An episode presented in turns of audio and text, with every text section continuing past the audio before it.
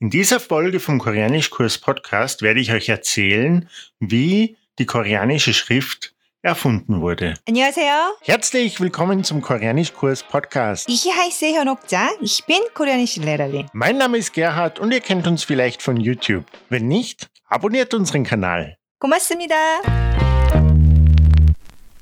In dieser Folge bin ich alleine. Sonsing Nim ist mit ihren Kursen beschäftigt. Ich hoffe, das ist in Ordnung. Wenn ihr schon länger Koreanisch lernt, habt ihr das koreanische Alphabet wahrscheinlich schon gemeistert.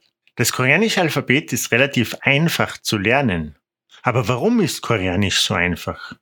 Das koreanische Alphabet Hangul ist das einzige Alphabet, das von Grund auf neu erfunden wurde, also das einzige Alphabet, das speziell für die koreanische Sprache entworfen worden ist. Das macht es einzigartig unter den Alphabeten der Welt. Unser Alphabet zum Beispiel, das, das wir im Deutschen verwenden, kommt eigentlich von den Römern. Es wurde nicht für die deutsche Sprache entworfen, aber wir verwenden es.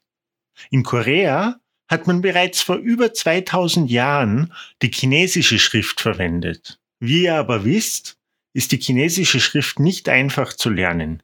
Aufgrund der vielen Zeichen waren die meisten Koreaner damals daher Analphabeten. Vor allem die unteren Schichten konnten nicht lesen und schreiben. Es gab zwar bereits einige andere koreanische Schriften, bevor Hangul erfunden wurde, aber diese waren ähnlich wie das Japanische, indem sie eigene Zeichen mit denen des Chinesischen kombinierten. Das hat die Sache natürlich nicht einfacher gemacht. Japanisch, die japanische Schrift ist tatsächlich noch schwieriger als die chinesische, weil man immer noch Chinesisch lernen musste, um schreiben und lesen zu können. Die japanische Schrift besteht aus den chinesischen Zeichen und zwei anderen japanischen Schriftarten. Ähnlich wäre das im Koreanischen gewesen. Und es war nicht nur schwer, Schreiben und Lesen zu lernen, sondern auch unmöglich, die koreanischen Gedanken und die gesprochene Sprache vollständig zu erfassen, weil eben die gängige Schrift ausländischen Ursprungs war. Diese Probleme haben sich Jahrhunderte hingezogen, bis König Sejong, der vierte König der Joseon-Dynastie, im 15. Jahrhundert eine Lösung dafür fand. Also wie kam es dazu? Als erstes, wie ist Sejong König geworden? Taejong, der Vater vom späteren König Sejong, half seinem Vater, also dem Großvater von Sejong, die regierende Dynastie zu stürzen und sie gründeten die Joseon-Dynastie, die 600 Jahre Bestand haben sollte. Taejong, der Vater von Sejong, erwartete dafür Thronfolger zu werden. Als aber sein Vater seinen jüngeren Halbbruder für den Thron vorsah, wurde dieser von Taejong ermordet. Taejong bestieg aber den Thron nicht sofort, da er noch einen älteren Bruder hatte. Dieser ältere Bruder wusste aber schon, dass es keine gute Idee wäre, den Thron zu besteigen und legte die Krone freiwillig nieder. So wurde also Sejongs Vater zum König. Nachdem Taejong die Krone hatte, hat er auch die Verwandten seiner Frau ermordet und später auch die Verwandten der Frau von seinem Sohn Sejong. Er hat also alle ausgeschalten, die seiner Macht und seiner Politik im Weg stehen konnten. Taejongs Sohn Sejong hatte zwei ältere Brüder, aber Sejong war schon immer der Liebling und so wurde einer als unfit für die Rolle erklärt, für die Rolle des Königs, und der zweite Bruder ist Mönch geworden. Dadurch konnte also Sejong als Liebling seines Vaters den Thron besteigen. Sejong war belesen und schon als Kind sehr klug. Er hat sich mit Kunst, Musik und Wissenschaft beschäftigt. Da er keine politischen Gegner hatte, weil die alle von seinem Vater ausgeschalten wurden, konnte er sich diesen Leidenschaften voll und ganz widmen. Sein Vater hat also dafür gesorgt, dass es keine Gegner und keine Konflikte mehr gab und damit den Weg für die weitere Entwicklung geebnet. Sejong gilt heute als einer der einflussreichsten Herrscher der koreanischen Geschichte. Angeblich hatte Sejong ein außergewöhnliches Verständnis für das einfache Volk und brachte Leute aus allen Bevölkerungsschichten in seine Regierung. Besonders störte ihn aber, dass das Volk keine Möglichkeit hatte, seine Gedanken festzuhalten. Die meisten hatten keine andere Möglichkeit, als ihr Wissen mündlich weiterzugeben, wodurch auch vieles verloren ging. Sogar Botschaften konnten nur mündlich überbracht werden. Und die Lösung, die Sejong dafür fand, das war die koreanische Schrift, die Erfindung der koreanischen Schrift Hangul. Die Idee war, dass eine neue Schrift jeder und jedem ermöglichen sollte, in kürzester Zeit lesen und schreiben zu lernen. Sejong gilt dafür als revolutionär. Immerhin waren viele aus der Oberschicht dagegen, dem Volk das Lesen und das Schreiben zu ermöglichen. Wissen ist, wie wir schon wissen, Macht. Und dieses Wissen allgemein zugänglich zu machen, hatte das Potenzial, die damaligen Machtstrukturen zu gefährden. Wir könnten das mit der Bibelübersetzung Luthers vergleichen.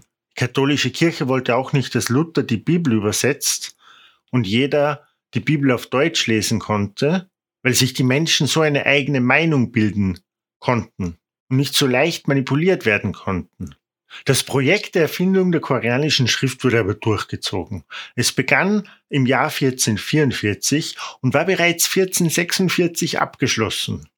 Die neu erfundene Schrift wurde am 9. Oktober 1446 als offizielles Alphabet in Korea eingeführt. Dieser Tag ist in Korea noch heute ein Feiertag. Damals hieß die Schrift noch nicht Hangul, sondern Hunmin Jongum, was so viel bedeutet wie die Laute für die Unterweisung des Volkes. Da das Alphabet mit dem Ziel erfunden wurde, den unteren Schichten Lesen und Schreiben beizubringen, weigerten sich viele Koreaner aus den oberen Schichten am Anfang es zu verwenden. Sie wollten nicht mit dem einfachen Volk in Verbindung gebracht werden. Sie lernten weiterhin chinesische Schriftzeichen, zwischendurch wurde Hangul sogar verboten und erst im 19. Jahrhundert wurde es an den Schulen eingeführt. Und woraus besteht die koreanische Schrift? Wenn ihr Hangul schon gelernt habt, dann wisst ihr das schon. Aber Hangul hatte am Anfang 28 Buchstaben, von denen heute nur noch 24 verwendet werden. Das System war aber genauso wie heute. Ein Konsonant am Anfang, gefolgt von einem Vokal und auf diese Kombination können ein oder zwei weitere Konsonanten folgen. Eigentlich symbolisieren die Konsonanten die Form des Mundes beim Aussprechen der Laute, also die Form der Zunge eigentlich mit dem Mund. Weil dieses System so einfach ist und es nur wenige Buchstaben gibt, konnte auf einmal jeder in kürzester Zeit lesen und schreiben lernen. Viele koreanische Kinder können schon bevor sie mit der Volksschule anfangen, Hangul schreiben und lesen. Die Großmutter unserer Lehrerin, die Großmutter von Hyunok, ist heute fast 100 Jahre alt. Sie ist nie zur Schule gegangen. Trotzdem kann sie lesen und schreiben. Sie hat es sich selbst beigebracht. Falls ihr noch nicht angefangen habt, Hangul zu lernen, wisst ihr jetzt, dass ihr das schon schaffen könnt. Wir haben auf dem YouTube-Kanal eine Serie zum koreanischen Alphabet. Die Videos dauern insgesamt nur eine Stunde und in dieser Stunde lernt man wie man Hangul lesen und schreiben kann. Es ist nicht, wie es manchmal angepriesen wird, wirklich nur eine halbe Stunde oder eine Stunde, die man lernen muss. Wir glauben, wenn ihr jeden Tag für zwei Wochen, jeden Tag eine halbe Stunde bis eine Stunde übt, dann könnt ihr in zwei Wochen alles lesen und schreiben. Das ist realistisch. Aber insgesamt dauert die Erklärung nur eine Stunde. Nachdem wir jetzt die Geschichte von Hangul gehört haben, möchte ich euch noch eine Geschichte erzählen, aus der jüngeren Vergangenheit und eigentlich sogar aus der Gegenwart eine Geschichte, die wirklich interessant und lustig ist. Die Geschichte von Sejong wäre ja schon filmreif. Tatsächlich gibt es viele Filme und Serien über genau diese, über genau diese Geschichte. Zum Beispiel Deep Rooted Tree ist eine koreanische Fernsehserie von 2011, in der in 24 Folgen die Geschichte der Schöpfung von Hangul erzählt wird. Also diese Serie könnt ihr schauen, wenn ihr die Erfindung von Hangul als Film, als Serie sehen wollt. Nun die Geschichte aus der jüngsten Vergangenheit und der Gegenwart. Es gibt zwei Bücher aus dem 15. Jahrhundert, aus der Zeit von Sejong, in denen beschrieben wird, wie die koreanische Schrift entstanden ist.